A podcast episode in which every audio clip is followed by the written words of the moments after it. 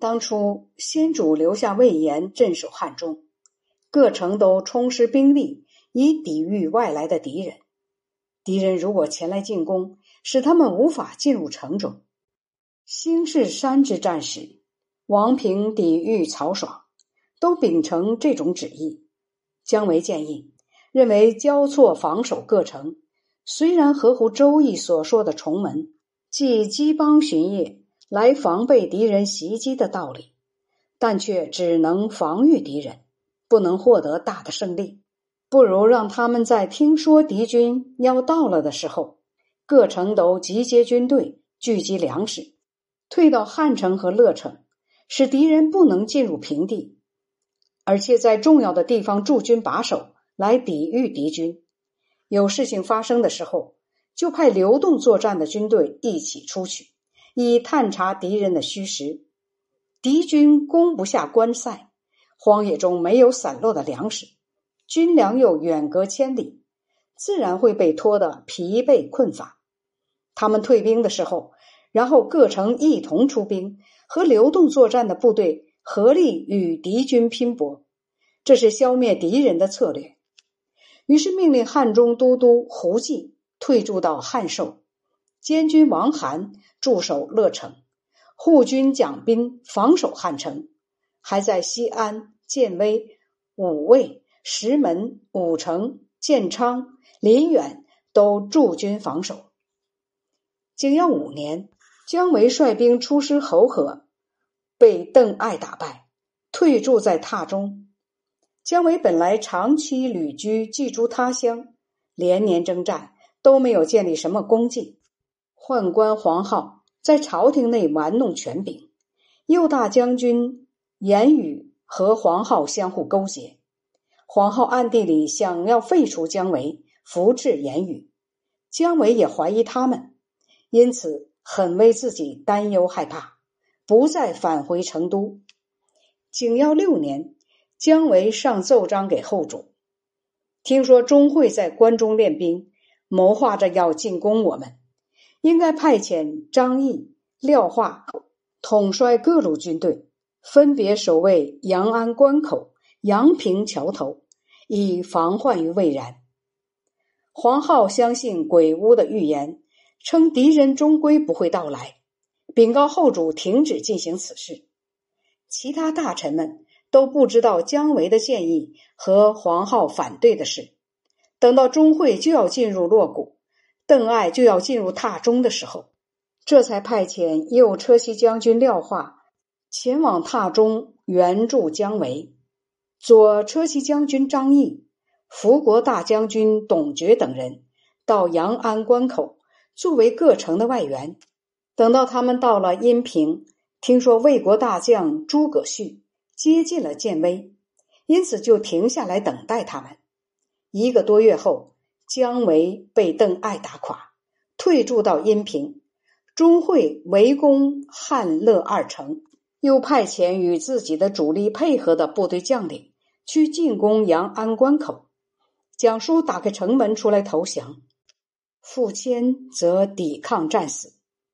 钟会攻打乐城，没能攻下来。听说阳安关口已经攻下，便长驱直入，顺利进军。张翼、董厥刚到汉寿，姜维、廖化也放弃阳平退回，刚好和张翼、董厥会合，都退守剑阁来抵御钟会。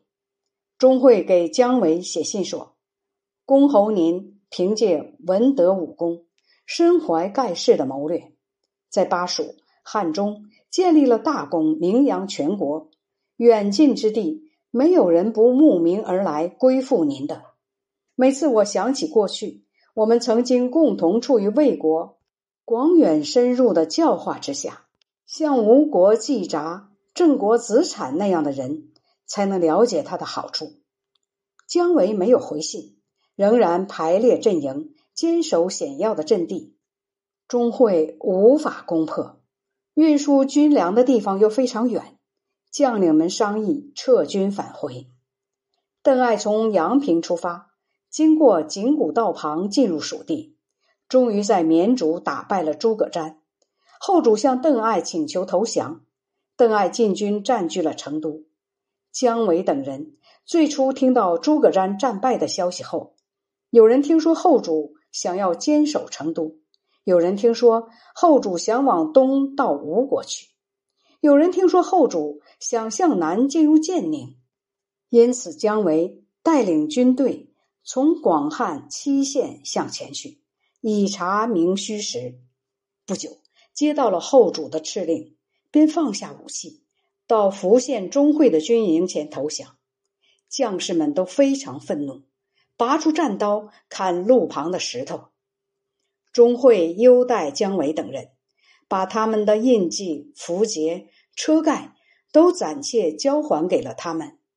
钟会和姜维出去时就同坐一辆车，坐着时就同用一张席子。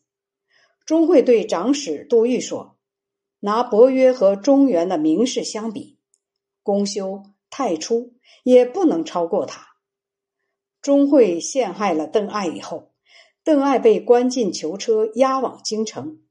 钟会就带着姜维等人到了成都，他发动了叛乱，自称益州牧，想要给姜维五万军队，让他做先锋。魏国的将士们非常愤怒。杀死了钟会和姜维，姜维的妻子儿女也都被杀了。